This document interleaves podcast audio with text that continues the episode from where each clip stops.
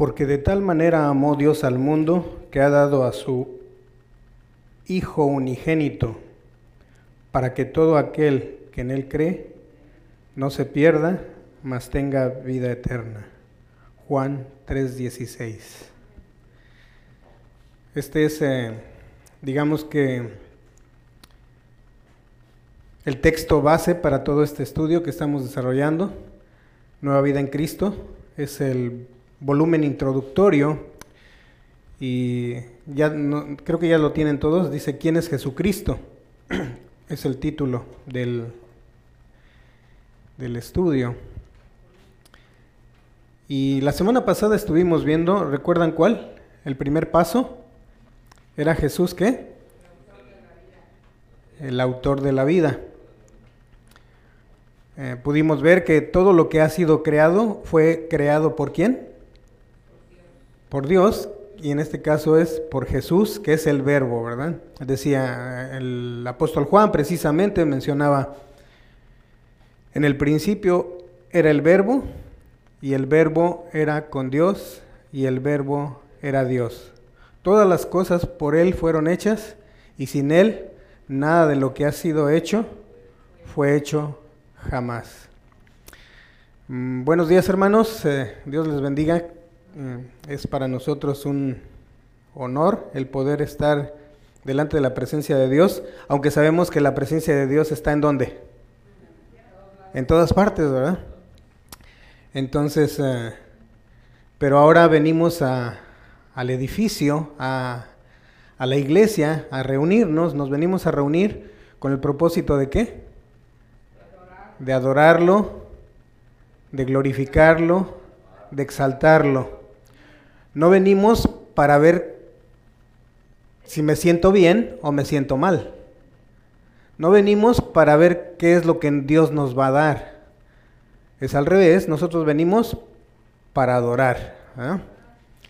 Eh, en cierta ocasión una comitiva de japoneses fue a México y estaban muy entusiasmados por ver eh, la grandeza de, la Ciudad de México.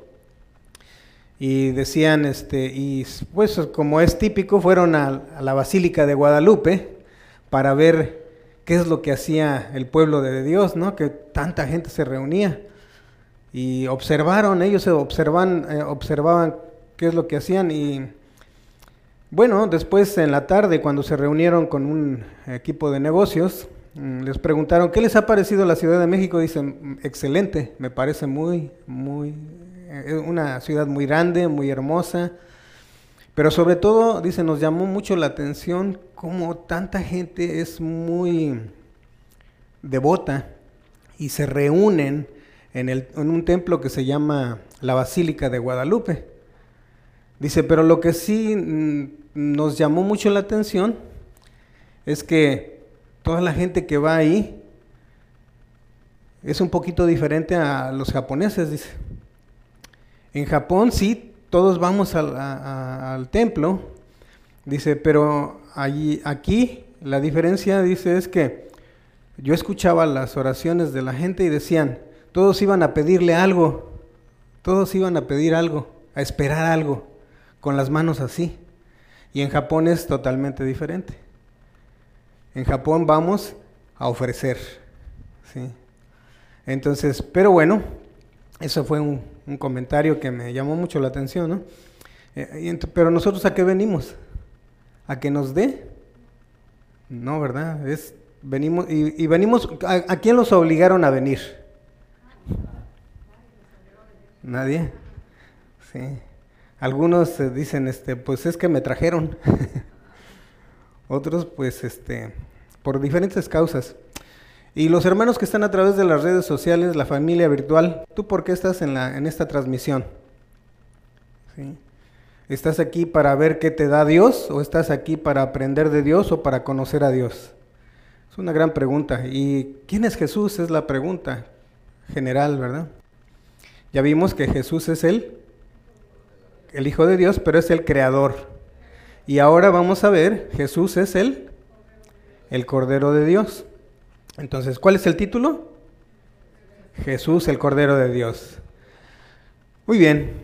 Mm, seguramente mm, todos ya tienen su, su cuaderno de trabajo. Hermano Pedro, ¿tiene su cuaderno de trabajo? Sí. ¿Ivonne? ¿No? Sí, este, no, pero no le habíamos entregado el libro. Si quieres, eh, puedes tomarlo. ¿Le das una horrita, por favor? Ahí está todo el paquete. Los que no tengan el paquete, ya está el paquete ahí. Entonces, para que lo tengan. Van a hacer todas las lecciones. Sí, ya está el paquetito. Sí. Sí. Sí, nada más les había dado dos hojas. Ok, bueno, entonces eh, ubiquémonos en la página número 8, los que ya lo tienen.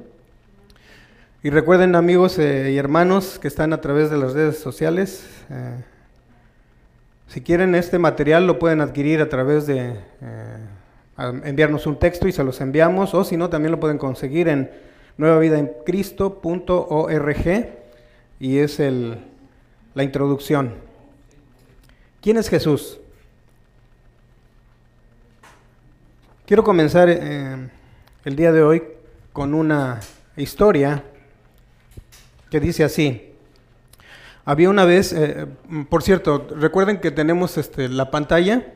Si los hermanos están en las redes sociales, también van a ver lo mismo que estamos viendo aquí en la pantalla de la televisión. Dice así, había una vez una niña llamada Elizabeth, pero resulta de que esta niña estaba muy enferma. Tenía una enfermedad que era prácticamente, parecía que incurable. Pero también mm, Elizabeth tenía un hermano que se llamaba Juanito, de cinco años de edad. Era un niño tremendo, bien, muy, muy activo. Eh, resulta de que el doctor comentó con Juanito acerca del problema de su hermanita y que solamente a través de una transfusión de sangre ella podría eh, vivir. Y para esto eh, Juanito mm, se emocionó, dijo, ay, qué bueno que mi hermanita pueda vivir. Entonces le hicieron ciertos exámenes a Juanito, que por cierto, fíjense que Juanito tenía un problema, esa, la misma enfermedad que su hermanita, pero él ya la había superado. Entonces resulta de que Juanito había desarrollado, eh, iban a investigar si había desarrollado ciertos anticuerpos para combatir la enfermedad. Y entonces el médico le dijo que después de los exámenes vieron que sí, efectivamente, Juanito tenía los eh, anticuerpos. Y esto le dio mucho gusto a Juanito. Y entonces eh, procedieron a que le hicieran la transfusión. Procedieron a que le, dieran la trans- le hicieran la transfusión.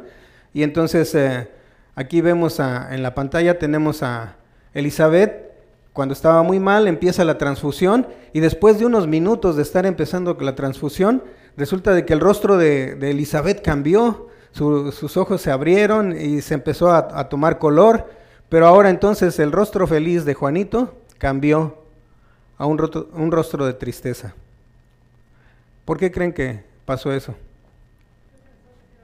Porque pensó que se iba a morir, efectivamente. Entonces, como era un niño tan pequeño, él pensó que cuando el doctor le dijo que necesitaba una transfusión su hermana para vivir y que si él estaba dispuesto a hacerlo, dijo que sí. Él pensaba que al darle su sangre a su hermana, él se iba a morir. Y entonces, eh, ya que vio que su hermana estaba reviviendo, entonces él hizo una pregunta.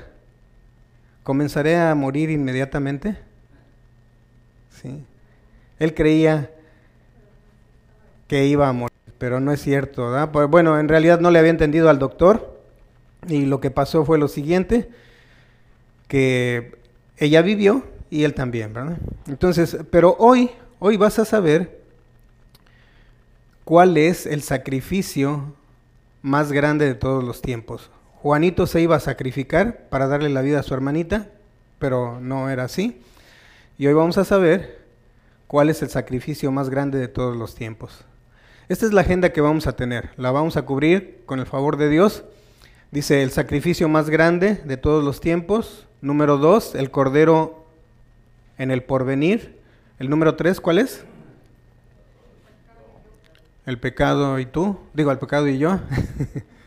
y yo. ¿Y el último? ¿Y ahora qué? Recuerden que cada lección que vamos estudiando, tendríamos que ponernos el ¿y ahora qué? O sea, ya escuché, no sabía, pero ahora ya sé. ¿Y ahora qué voy a hacer? y no es qué va a hacer mi esposa, qué va a hacer mi hijo, qué van a hacer los demás, qué van a hacer los hermanos, qué voy a hacer yo. ¿sí? Entonces, em, vamos a hacer una oración. Amado Padre Celestial, te damos gracias en esta mañana porque has tenido a bien el traernos, Señor. Es tu voluntad el que estemos aquí presentes y también los hermanos que están eh, a través de las redes sociales y aquellos hermanos que escucharán y verán esta transmisión. Te rogamos, Señor, que tu Espíritu Santo toque sus corazones y nuestros corazones, no tan solo para tener un conocimiento más vasto de ti, sino para poder amarte, para poder glorificarte, para poder adorarte, mi Dios porque solamente sabemos que a través de empezar una buena relación contigo podríamos tener una buena relación con los demás, con nuestro prójimo. Y que sabemos también que si tenemos una mala relación con nuestro prójimo es porque nosotros no tenemos una buena relación contigo, Señor. Y perdónanos por estas ofensas que te hemos causado.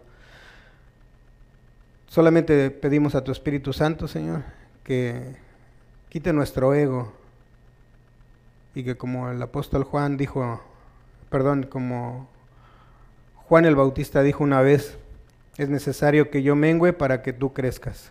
Te lo rogamos en el santo y poderoso nombre de tu Hijo Jesucristo. Amén.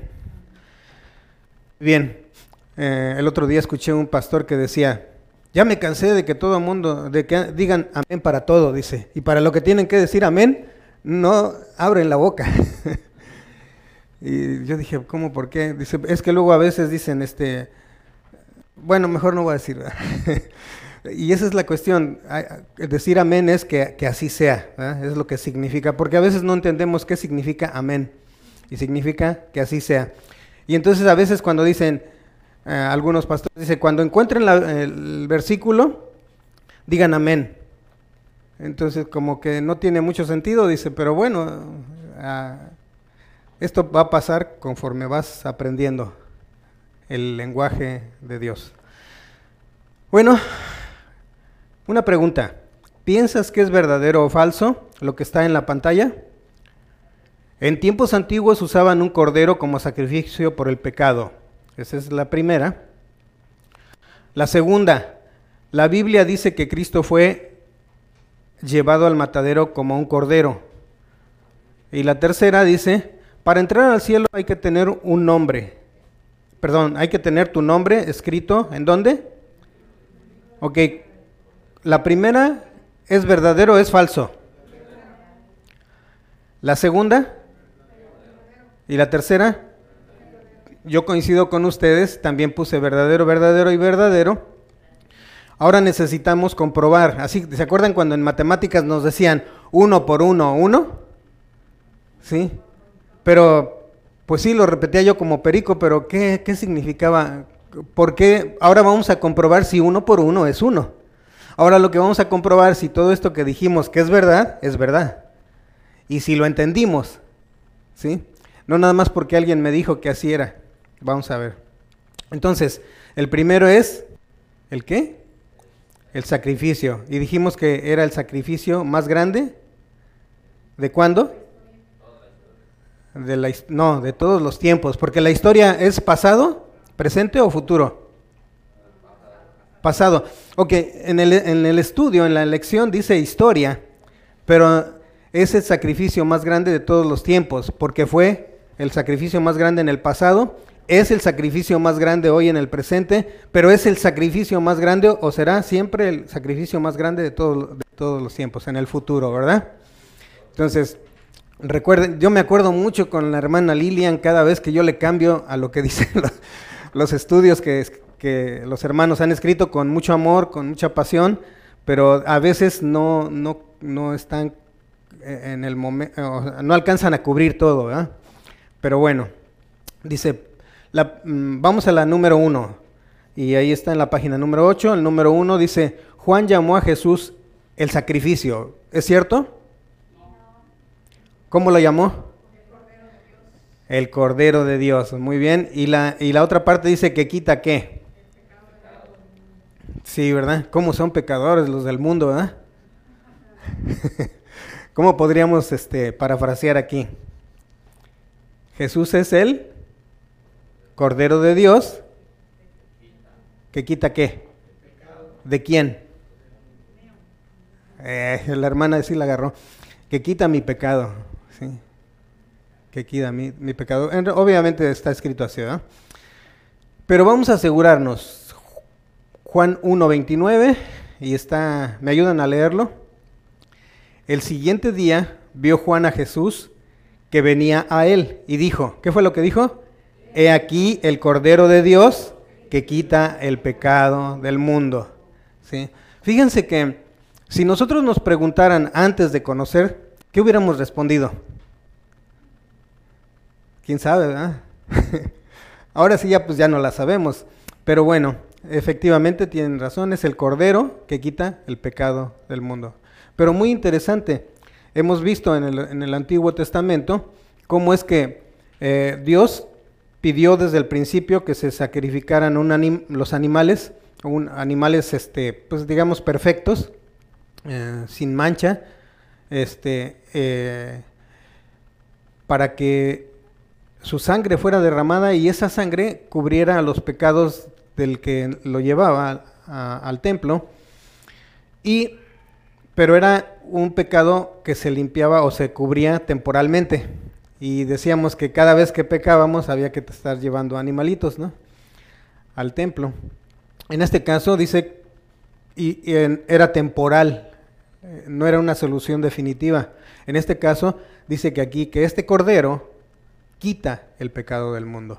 Pero quita el pecado pasado, quita el pecado presente y quita el pecado futuro. ¿Sí? O sea, aún lo que todavía no peco, él ya, ya, lo quitó. Nada más que el enemigo nos hace, nos hace creer ciertas cosas. Pero vamos descubriendo realmente quién es Jesús. Entonces, Levítico 4:32 dice, ¿Lo leemos? Y si por su ofrenda, por el pecado, trajere cordero, hembra sin defecto traerá. Decíamos que el pecado del mundo no, aún los animalitos no, no hay que sean sin defecto, ¿verdad? Pero para quitar el pecado se necesitaba un cordero que no tuviera ningún defecto. Y este, el único que reunía esos requisitos o que reunió esos requisitos, ¿quién fue? Jesús, ¿sí? Jesús. Porque, y, no fue que fuera Dios allá arriba, sino que tuvo que bajar como hombre para que a través del hombre Él pudiera redimirnos o limpiarnos o quitarnos el pecado, ¿sí? O sea, que Dios pudiera perdonarnos por ello. Entonces dice Éxodo 12 del 1 al 13, no lo vamos a leer todo, pero dice, y la sangre, ah, no, sí, dice, y la sangre os será por señal en, en las casas donde vosotros estéis, y veré la sangre y pasaré de vosotros, y no habrá en vosotros plaga de mortandad cuando hiera la tierra de Egipto. Recuerden que el pueblo de Israel, el, el pueblo de Dios estaba, estaba, ¿qué? Esclavizado. Estaba esclavizado. ¿En dónde? En Egipto. ¿sí? Por 400 años estuvieron esclavos. ¿Y saben por qué? Por la desobediencia. Porque se apartaron de Dios. Y, y fue la consecuencia de no obedecer a Dios. Entonces a veces nosotros, Andrés muchas veces no obedecía a Dios porque no lo conocía. ¿Cómo vas a obedecer a alguien que no conoces? Y no tan solo el obedecer, sino cómo vas a amar a alguien que no conoces. En cambio, los seres humanos dice, igual, si tú no conoces a tu esposa, a tu esposo, bueno, al que, al que ahora es tu esposo o tu esposa, si tú no lo hubieras conocido, ¿cómo lo ibas a amar? Aunque después pasa en algunas cosas medio extrañas, ¿verdad? Pero era necesario, primero que conocerlo. Entonces nosotros, Dios quiere, miren, aun cuando nosotros tenemos muchos años en el Evangelio, en los caminos de Dios o en el camino de Dios, Él quiere que lo conozcamos realmente como Él es. ¿Sí?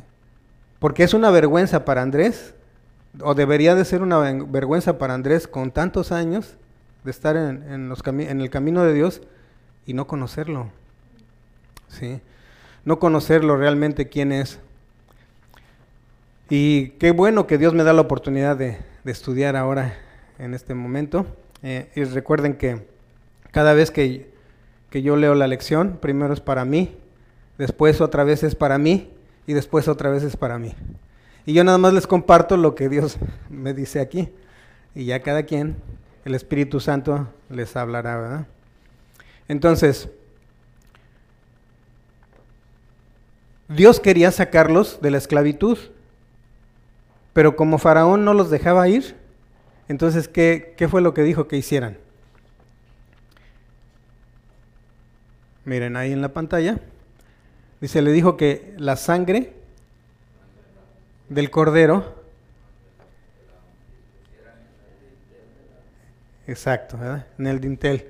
Yo pensé que el dintel era todo el, el ese, sí, pero investigué porque no sabía, yo no sabía de eso. Y hay muchas cosas que no sé, es más, más cosas no sé que las que sé. Y el dintel es la parte de arriba nada más, de las puertas y de las ventanas. Es lo que soporta. Y está en dos columnas que están asentadas ahí, ¿verdad? El dintel. Entonces, dice que viene Jehová, el ángel de Jehová, y al ver que estaba la sangre del cordero ahí, entonces pasaba de largo. Pero como los egipcios no se sabían esta, esta clave, no tenían el, código, entonces resulta que ahí moría el primogénito de todos ellos, ¿verdad? Inclusive, eh, inclusive el hijo de, de Faraón. Ahora veamos la número 2. Dice, ¿cuál fue el precio? ¿Cuál fue el precio de nuestro, de nuestro rescate? Perdón.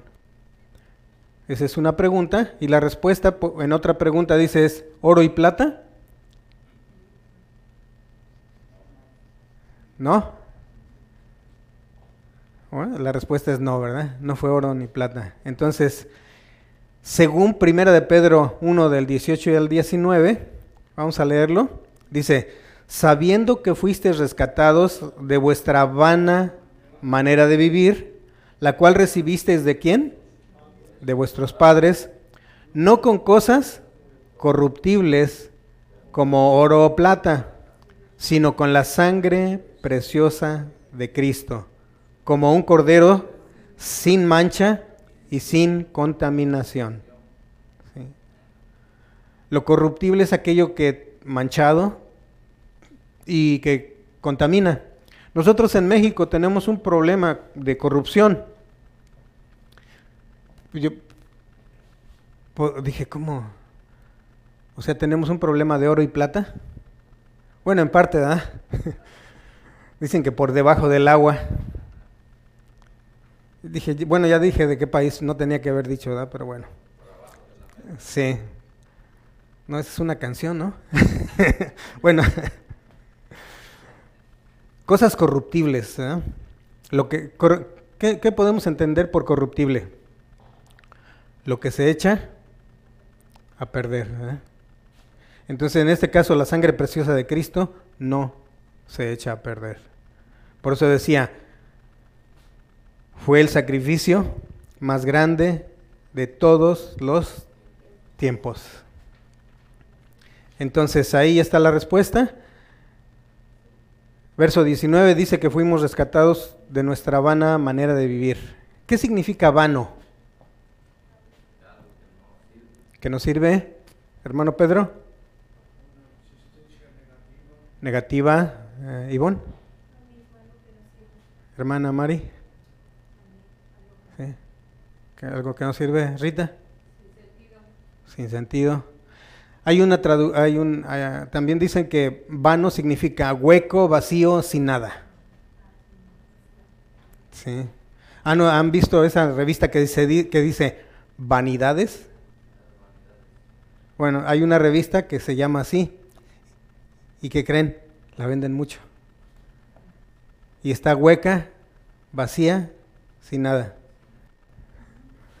Sin nada que sea edificante. Dice, aprende cómo amar a tu pareja perfecta según los astros. sí. La psicóloga fulana de tal dijo que esta es la manera que puedes atraer a tu hombre perfecto. O sea, son cosas vanas. Consultamos el tarot, decíamos. Consultamos, ¿qué? Salud. Consultamos, eh, no sé, a la vecina, al vecino, a la amiga, a la amiga, que no tienen conocimiento de Dios, para ver qué, consejo nos dan, ¿verdad? ¿Y a quién tendríamos que consultar primero? Dios. Ese es, ahora, últimamente, es lo que le pido a Dios. Aunque muchas veces se me olvida, en las mañanas decía, Señor, ayúdame a consultar cada cosa que, que yo quiera hacer. Ayúdame a que antes de cometer un error, un pecado, ayúdame por favor a pensar en ti. Y luego se me olvida, ¿eh? Pero bueno. Dice aquí que la sangre preciosa de Cristo como un cordero sin mancha y sin contaminación. O sea, fue el, sacrificio perfecto. No necesitamos más. Primera de Pedro 2.24 dice, Cristo llevó nuestros pecados en su cuerpo sobre la cruz. Nuestro rescate no nos costó, pero para Jesús el precio fue sumamente caro. Y aquí está, ¿verdad? Ya lo dijeron, quien llevó, quien llevó él mismo nuestros pecados. Eso está escrito. Recuerden que todo lo que nosotros tratamos, bueno, es más, la Biblia en sí, todo el contenido de la Biblia es cristocéntrica. El centro es Cristo. Aunque a veces no lo entendemos cuando leemos el Antiguo Testamento, pero muchas de las veces vemos a los antiguos hablando de ciertas cosas que quizás ellos no entendían, pero ya estaban hablando de lo que iba a venir, en este caso de Cristo. Y estamos hablando de que los que escribieron el Antiguo Testamento estaban, estamos hablando de miles de años antes de que Jesús viniera. Pero Dios ya estaba revelando ciertos aspectos. Em, ¿Cómo es que Isaías 53, del 3 al 7, menciona a Jesús? Eh, hermana Isa, ¿lo contestó? Bueno, no es una pregunta, pero... Ok, pero ¿cómo lo consideraron? ¿Qué, Isaías? Exacto, ahí está la imagen, miren, como un cordero, ¿sí? Isaías 53, 3 al 7 lo considera como un cordero.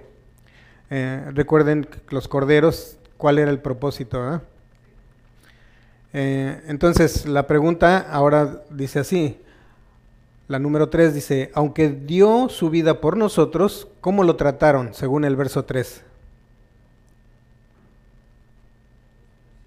Despreciado, bien. Menospreciado. Rechazado, exacto. Sí, dice, lo despreciaron y lo desecharon. Otra versión dice, lo menospreciaron, no lo estimaron. Sí, no lo estimaron. ¿Y ustedes creen que es diferente hoy? Es igual. Sigue siendo igual. Ahora, muy interesante es esto, ¿verdad? Una cosa son la gente que no conoce de Dios y que lo desprecia, lo desecha por ignorancia, pero yo estoy peor, porque según yo digo que sí lo conozco, según yo digo que sí sé quién es Él, pero aún a veces rechazo las instrucciones que Él me da. ¿Cómo me doy cuenta que lo rechazo? Cuando no obedezco. Dice, ama a Dios por sobre todas las cosas. ¿Y a tu prójimo? entonces, pero si no estoy amando a mi prójimo, que es el que veo,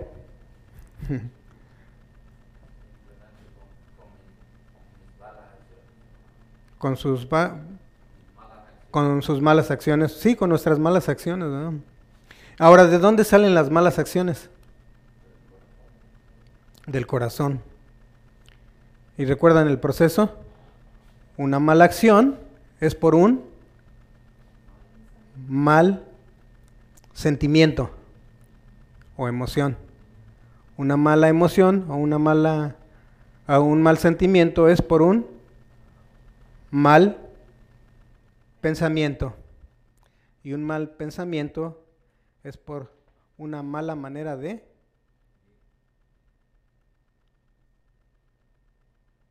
hablar.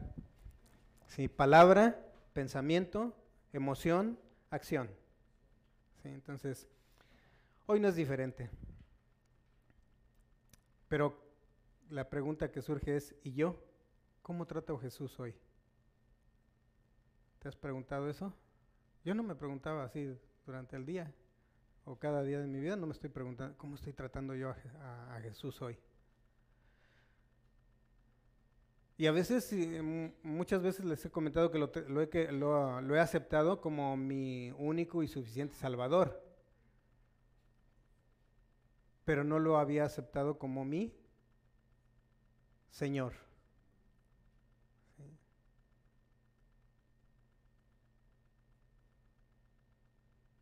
¿Vengo a recibir o vengo a obedecer? ¿Vengo a recibir o vengo a dar? ¿Cómo es que lo tratamos? Número cuatro. Ah, déjenme ver. Sí, aquí está una pregunta.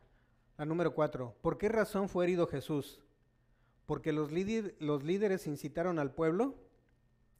los líderes religiosos incitaron, es verdad que los líderes incitaron al, al pueblo para que empezaran a gritar, crucifíquenlo, crucifíquenlo. ¿Es verdad eso? Es verdad. ¿eh? Ahora, ¿es verdad que el pueblo eligió a Barrabás en lugar de a Jesús? También es verdad. ¿eh? Y es verdad que Poncio Pilato se lavó las manos. Sí, entonces, ¿Por qué razón fue herido Jesús? ¿Pero de dónde sacaron eso? ¿Por qué dicen que de su...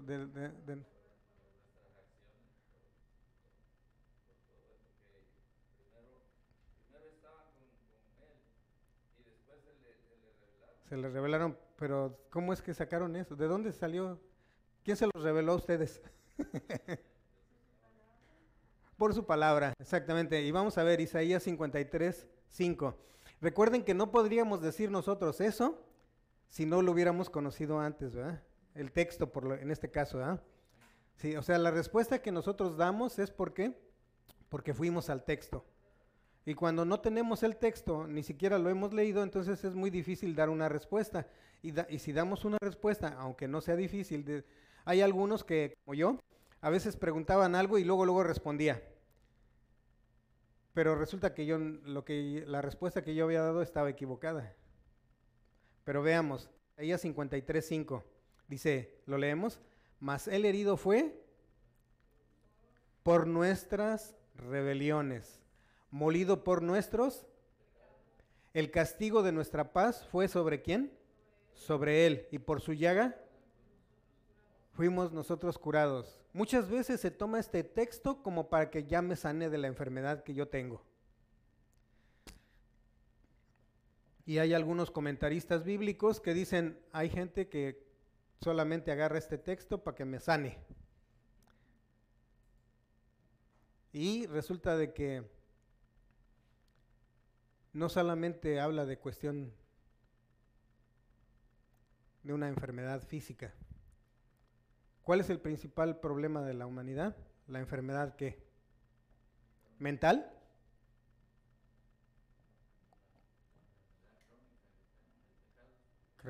¿Y cómo se conoce eso? Una enfermedad que, si no es física y no es mental, entonces ¿qué es? Emocional tampoco, es espiritual. Es espiritual, una enfermedad espiritual.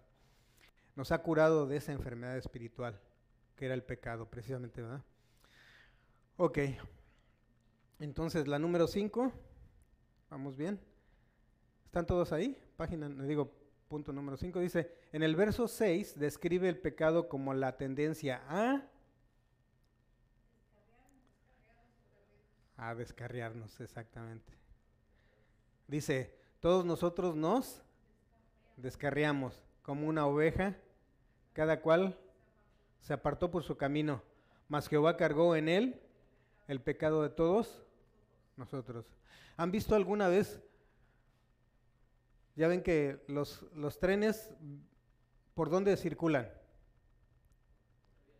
Por las vías, ¿verdad? Por las vías. ¿Y han visto cómo, cuando se descarrila un tren?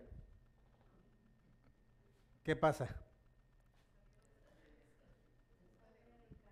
Pero ¿qué pasa? Sí, pasan tragedias, ¿verdad? Es una tragedia. Nosotros, igual cuando nosotros nos descarriamos, nos salimos del carril, ¿perdón? Y además a otros terceros, ¿verdad?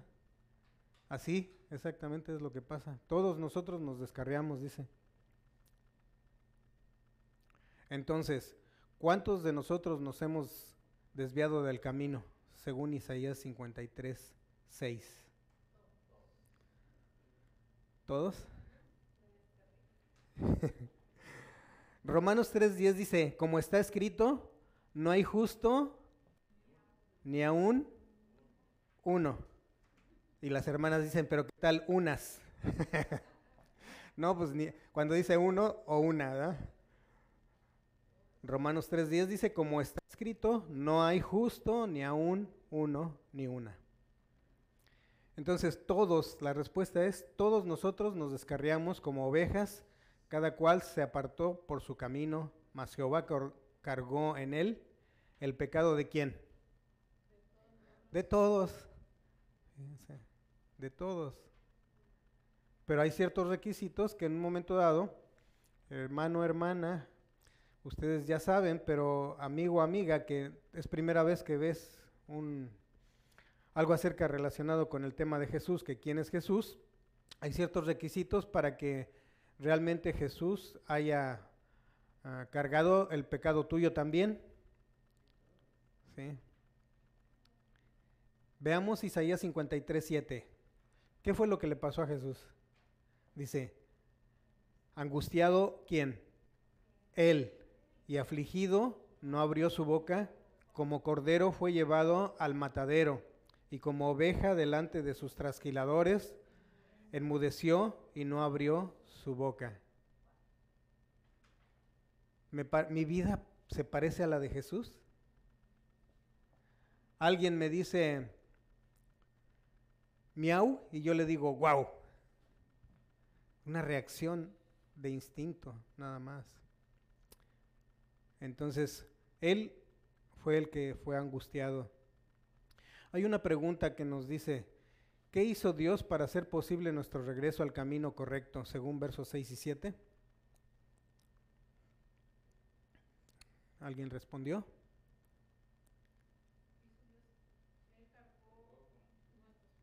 Él cargó con nuestros pecados. ¿Alguna respuesta adicional? No puso oposición, que tenía el poder para hacerlo. ¿Algo más?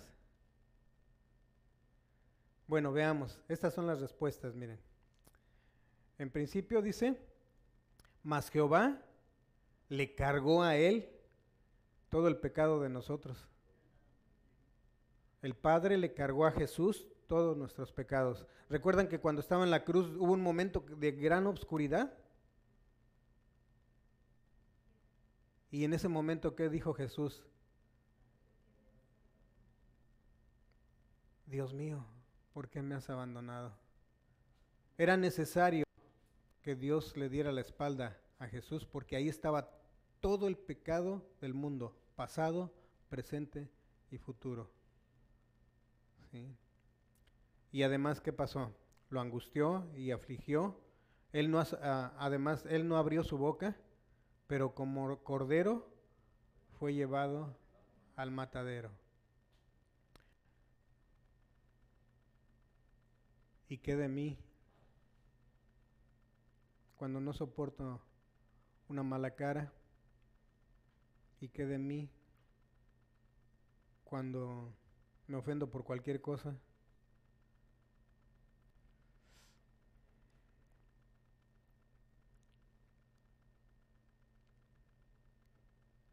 La pregunta que surge es, ¿qué significa Jesús es el Cordero de Dios?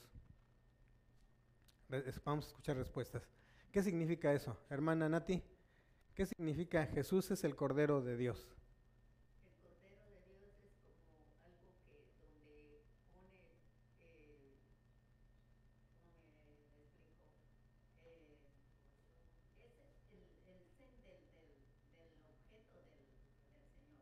Ok, es el fin del objeto del Señor. Rita.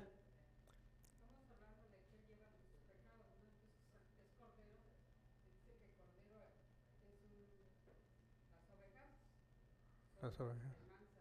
Que son mansas. Que que.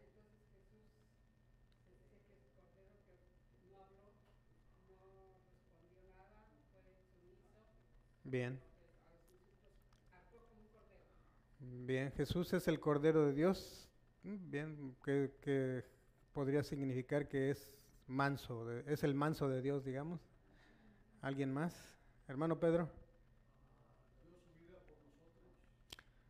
Eh, que dio su vida por nosotros. Muy bien, veamos, Jesús es el Cordero de Dios. ¿Significa que dio su vida por la mía? Número uno. O número dos, que recibió el castigo que yo merecía. O número tres, que Él quita el pecado del mundo. ¿Qué significa? Que quita el pecado del mundo. ¿Quién piensa que es el uno? ¿Quién piensa que es el dos? ¿Quién piensa que es el tres? Son tres. Nada más quería ver si estaban aquí. sí, son los tres. Eso es lo que significa el Cordero de Dios, ¿verdad? Entonces vamos a hacer un pequeño alto. Y cuando hacemos un pequeño alto, ¿para qué es? Para pensar. Fíjense, el proceso es simple. Si nosotros leemos algo y nada más lo aprendemos de memoria, no significa que lo aprendimos. Significa que lo memorizamos. Para aprender algo necesitamos ponernos a bueno, leer, pero pensar, meditar, ¿sí? Estudiarlo. Eh, hoy vamos a pensar un poco en el pecado y yo. El pecado y yo. Dice, ¿cuál ha sido mi caminar diario hasta este momento? Por lo general he caminado como por mi propio camino. O número dos, por lo que Dios me ha trazado.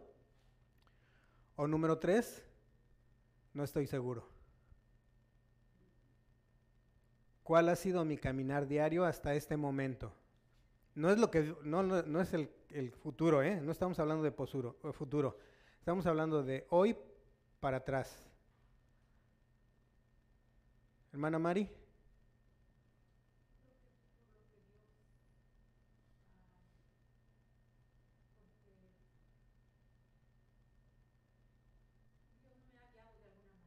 Dios le ha guiado por alguna, de alguna manera. Bien. Hermano Albino.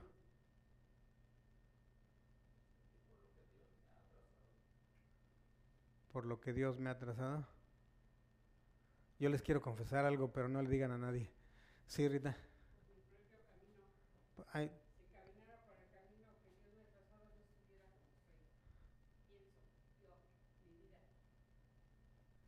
Sí. Ah, qué Rita, ¿verdad? Por su propio camino.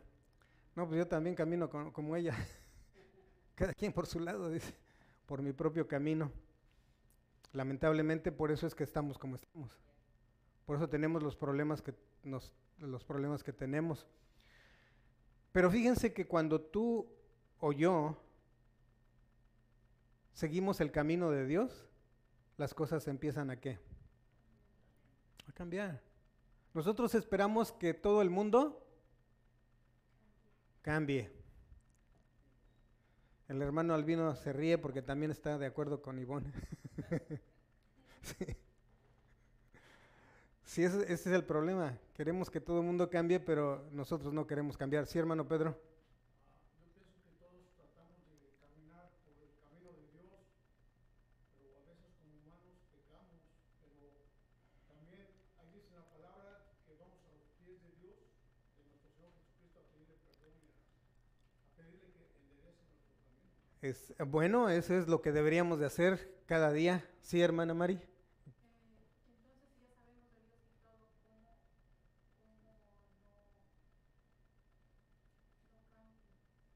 Muy buena pregunta. ¿Alguien le puede?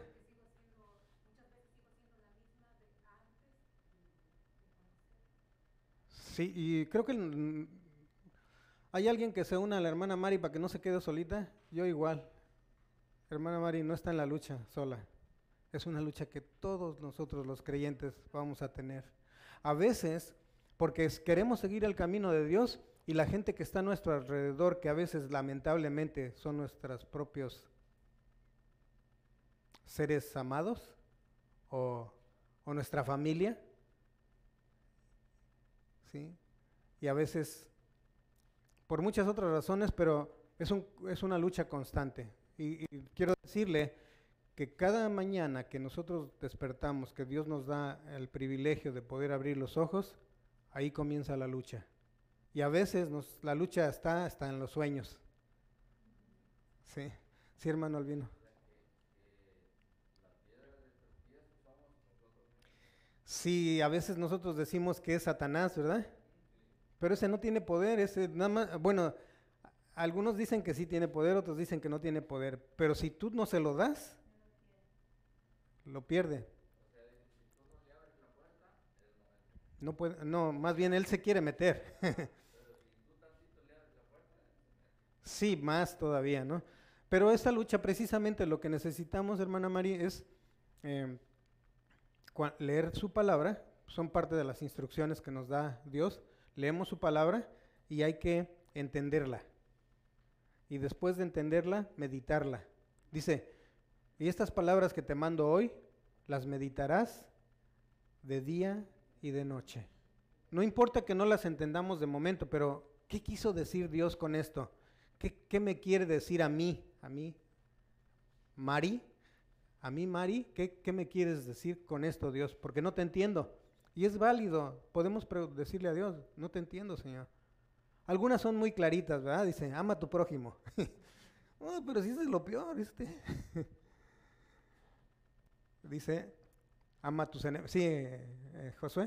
Pienso que a veces cuando no entendemos eh, la palabra de Dios, eh, como dice, hay diferentes versiones de la Biblia Sí. eh, que puede y, abrir nuestra mente. Pero sobre todo de eso, gracias a Dios, en esta iglesia tenemos a nuestro pastor, que podemos llamarle y podemos hacerle la pregunta y poder tener una respuesta. Un guía espiritual, ¿verdad? Tal vez eh, no estamos en el rumbo correcto, Él nos puede dirigir de la manera correcta. Por eso tenemos un pastor. Y Él siempre ha dicho, úsenme. Y ese es el punto de que tenemos que tener esa confianza. ¿Verdad? Y si no está el pastor, están los diáconos. Sí. Y eh, se- a- a- respuesta hay para la, la pregunta o para, la, para poder como meditar si estamos en lo correcto. Pero a veces lo que pasa es de que no, no miramos los recursos. Nos ponemos una pared enfrente y, y no podemos eh, cruzarla. Bien. Así es, gracias Josué, este, este comentario es muy importante, hermana Mari, bueno, lo acaba de escuchar, ¿verdad? Que el pastor siempre ha dicho que está abierto, ahí está su número de teléfono, cualquier pregunta pueden llamarle. Eh, también una de las cosas que yo les he mencionado, si en algo puedo servir, eh, pueden llamarme, yo no sé todas las respuestas, pero si en algo puedo ayudarles, podemos orar para que Dios nos guíe, para cuál es la respuesta que podemos encontrar. Está el diaconado, eh, los, y inclusive no necesariamente tiene que ser el liderazgo de la iglesia. Dice que nosotros como hermanos podemos consultarnos, ¿verdad? Podemos decir, ¿sabes qué hermano, hermana? Aquí no le entiendo. Y va a decir el otro, pues yo tampoco. Pues va. Vamos a pedirle al Espíritu Santo que nos ayude. y sí es bien importante, por ejemplo, fíjense, una de las cosas que hemos mencionado en el pasado era que nosotros estamos eh, eh, en el grupo, en, en la, en la iglesia de Dios hay aficionados, hay amateurs y hay profesionales. Hay gente que está metida con Dios todos los días, mañana, tarde y noche, mañana, tarde, tarde y noche, como los profesionales del fútbol o de cualquier deporte, ocho horas estudiando, ocho horas entrenando. Hay algunos así, son poquitos, pero ahí están. ¿Sí? Hay que ir con ellos para preguntarles. Luego hay otros que nada más lo hacen como aficionados, es el, el, ¿cómo se llama? Amateurs son aquellos que juegan el fin de semana. Entrenan uno o dos veces por semana y el fin de semana juegan. Pero hay otros que nada más son los espectadores, así como en los estadios, ¿verdad? Está lleno de espectadores. Y, ¡ay, eres un menso! Le dicen al, al jugador que no anotó el gol. Y dice, sí, pero pues bájate a ver si es cierto o no. y luego si tienes a Messi adelante de ti, pues cómo. pero bueno, continuamos. La mayoría de la gente en realidad es por nuestro propio camino. Por eso es que, pero necesitamos estar pegados con Dios, pegados con Dios, estar conscientes de la presencia de Dios en nuestra vida. Y gracias por ese, eh, por, por abrir su corazón, hermana, y decirnos, a mí me pasa esto, porque a mí también me pasa lo mismo. Y ya vimos ya no estás sola, nosotros también nos pasa lo mismo. Entonces, medita en tu condición de persona caída y en el gran sacrificio del Cordero. Ahora fíjense que este estudio no nada más es para los que no conocen de Dios, es para nosotros que sí lo conocemos, pero que necesitamos aprender más de Él. Él es el Cordero de Dios y Él quitó el pecado que nosotros cargábamos. Dice, ¿en qué maneras se revela el pecado en, mi vida? Bueno, ya lo hemos estado hablando, ¿verdad? Que queremos hacer lo bueno y no lo hacemos. Igualito le pasó al, al apóstol Pablo, hermana Mari. El apóstol Pablo dice, caramba, miserable de mí, dice, las cosas que quiero hacer, no las hago. Y las que no quiero hacer, ahí vas. Es el batallar de todos los días, ¿no? Ahora dice el Cordero en el porvenir. En Apocalipsis 12 del 10 al 11, habla de un tiempo futuro en el cielo, cuando los creyentes tendrían victoria sobre Satanás. Pero fíjense, eso es en el futuro, pero también hoy, en el presente, podemos tener victoria sobre Satanás. Es cuestión de una decisión, de, decidi de decidir escuchar cómo es que Dios nos dice que podemos, dice, resistir al diablo. Está escrito. Entonces, pero ¿qué pasa? Nosotros pensamos que resistirlo es que, ay, no quiero, no quiero pensar mal, no quiero pensar mal, no quiero pensar mal. No, eso no es resistir. Porque lo, lo que resistimos así persiste. Filipenses 4:8 dice, por lo demás, hermanos, en esto pensad, todo lo puro, todo lo recto, todo lo de buen nombre, si hay virtud alguna, en esto pensad. No importa que Satanás nos diga, ay, mira, ahorita sí muy santurrón. No, eso no importa que Satanás diga lo que diga. Nosotros vamos una vez más, una vez más. Los jugadores de fútbol o de béisbol, escuché que los angelitos creo que tenían como 30 años que no habían ganado. Eso es perseverancia. No como nosotros que apenas sí. Y ya no, ¿verdad? No hay que seguir adelante, hermana María. Seguir adelante. Y mire, si usted no puede venir por X, Y o Z, también recuerde que están la, la, la, las transmisiones a través de las redes sociales. Si usted no, no puede venir y, este, y no ha recibido su paquete, háganos saber y se lo enviamos o le mandamos un texto que cómo lo puede adquirir. O sea, hay que buscar la manera porque es eh, mantenernos pegados, conectados con Dios es la clave. ¿sí? Apocalipsis 10, 12, 10 dice, entonces, ¿qué dice? Oí una gran voz, ¿en dónde? ¿Qué es lo que decía? Ahora ha venido la salvación, el poder y el reino de nuestro Dios y la autoridad de su Cristo, porque ha sido lanzado fuera el acusador de nuestros hermanos, el que los acusaba delante de nuestro Dios día y noche. Él ya está vencido, Satanás ya está vencido, pero necesitamos creerlo nosotros. Y el 11 dice, y ellos le han vencido por medio de quién? de la sangre del cordero y de la palabra del testimonio de ellos y menospreciaron sus vidas hasta hasta la muerte. Entonces la pregunta número 8 dice, ¿qué es lo que nos da la victoria sobre el diablo? La sangre del cordero, ahí está escrito. ¿eh? Ahora, ¿quién va a entrar al cielo? Levante la mano quien va a entrar al cielo. Sí. ¿Y cómo saben? Bueno, es ¿quieren o saben? ¿Quién tiene el boleto ya? ¿Ya? bueno, fíjense, ¿qué dice Apocalipsis 21, 27? ¿Quién entrará al cielo? Solamente los que están inscritos en el libro de la vida del Cordero. Es una lucha hasta el final. Dice entonces, está escrito, ah no, aquí es una pregunta, ¿estás inscrito en el libro de la vida? Sí. Bueno, ya dieron la respuesta. ¿Quiénes son los únicos que tendrán entrada al cielo? Solamente los que están inscritos en el libro de la vida del Cordero. Viene la otra pregunta. ¿Y el, ¿Y el que no sea yo inscrito en el libro de la vida?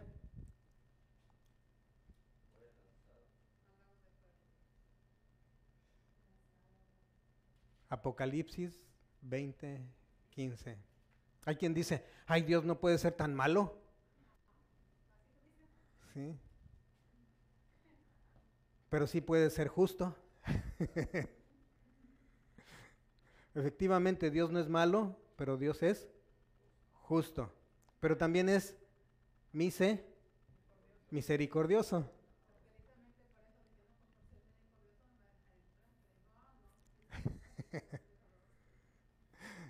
Sí, hago lo de, mi vida un papalote, dice, y luego ya. Entonces dice, y el que no se halló inscrito en el libro de la vida fue lanzado a dónde? Al lago de fuego. En el lago de fuego es donde fluye qué? No leche y miel. ¿eh?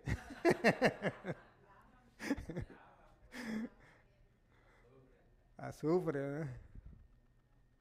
Está, sí, Josué.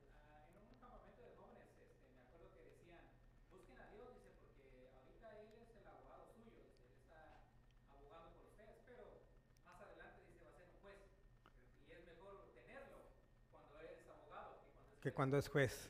Pero recuerda que para que Jesús sea tu abogado necesitas declararte inocente. Te los, los hice dudar, ¿verdad? no, hay que declararnos culpables. Si no, Él no nos puede defender. Entonces dice, los que caen en, el, en este lago quedan separados de Dios para siempre. Pensemos un momento, ya casi terminamos. Me vamos a, voy a tomar unos dos minutos más. Dice, ¿estás apuntado en el libro de la vida del Cordero? Si tu respuesta es sí, marca esta. Si tu respuesta es no, pues marca esta. Y si tu respuesta es mmm, no estoy seguro, entonces lo primero que tienes que hacer es asegurarte ¿eh? que estés inscrito. Entonces, si no estás inscrito, ¿hay algo que te detiene? ¿Qué es lo que te detiene? Pero si te preguntas, ¿cómo puedo inscribirme en el libro de la vida del Cordero? Entonces, ¿qué podríamos hacer?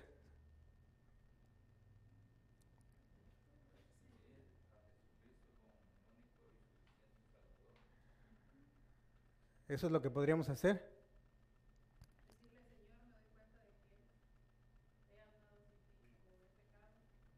Eh, podríamos hacerlo por medio de qué?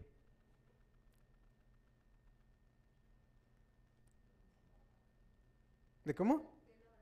De la oración, exactamente, por medio de una oración.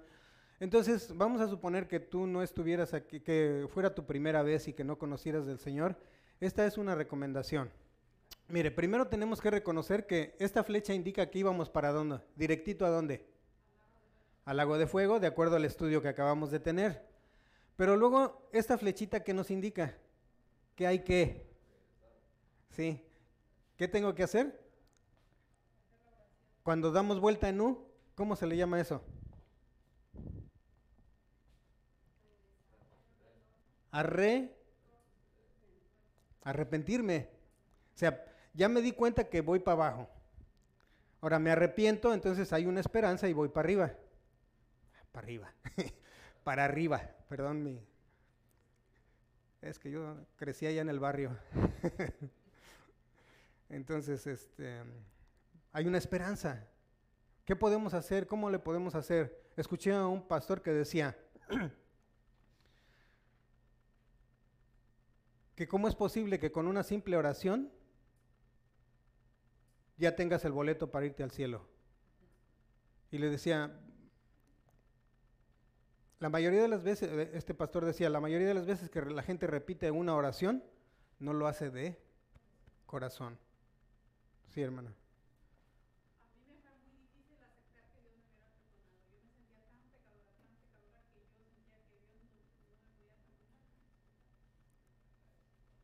Sí, eso es lo que pasa, ¿verdad? En, en algunos casos.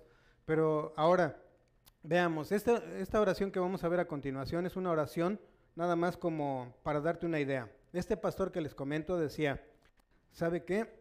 Vaya a su casa y allá en su cuarto, pídale a Dios. Ya entendió que usted es pecador y que, sí, sí, ya entendí. Ya entendió que todo eso que usted hizo está mal, sí, ya entendí. Ya entendió que para que Dios lo acepte tiene que arrepentirse de sus pecados, sí, ok, ya entendí. Entonces vaya a su cuarto y hable con él. Pero ¿qué le tengo que decir? Pues lo que le estoy diciendo. No es, lo que, no es que repita lo que yo le diga, pero esta, esta oración nos va a ayudar para aquellos hermanos, hermanas, perdón, aquellos futuros hermanos o hermanas. ¿verdad? Dice así, si me ayudan, Señor, me doy cuenta de que he caminado en mis propios caminos. Muchas veces te he ignorado por no saber y otras por no querer saber de ti, creyendo que iba bien. Sé que mis pecados son muchos y que no tengo nada para ofrecerte en pago por ellos. Lo único que puedo decir es que estoy arrepentido por, y ahí es importante decirle qué pecado específicamente has cometido y pídele perdón y él te perdona. ¿Sí? Nosotros no nos perdonamos entre nosotros, pero Dios sí nos perdona y te pido perdón. Ahora sé que enviaste a tu Hijo único, Jesucristo, como un cordero y que es el sacrificio que perfecto y suficiente por mis pecados. Creo que Él murió en mi lugar por mis pecados y que resucitó. En este momento lo acepto como el cordero de Dios, ah, perdón, como el cordero que dio su vida en sacrificio por mí y te entrego mi vida. Gracias Padre por perdonarme y por darme la vida eterna. Hermanos, hermanas, familia virtual, esperamos que este estudio haya sido de bendición para tu vida y recuerda, compártelo con aquella persona que tú ames y que no quieras que se vaya al infierno por toda la eternidad o al lago de fuego. Puede ser un familiar, amigo o tu vecino o aquel que tú ves en la calle que está necesitando de ti. Hermanos, hemos llegado al final. Gracias por haber estado aquí. La próxima semana continuaremos con la lección número 3. Hoy vimos, ¿cuál fue el título de la lección de hoy? Jesús el Cordero de Dios. Jesús el Cordero. Jesús el Cordero. ¿Y la próxima semana?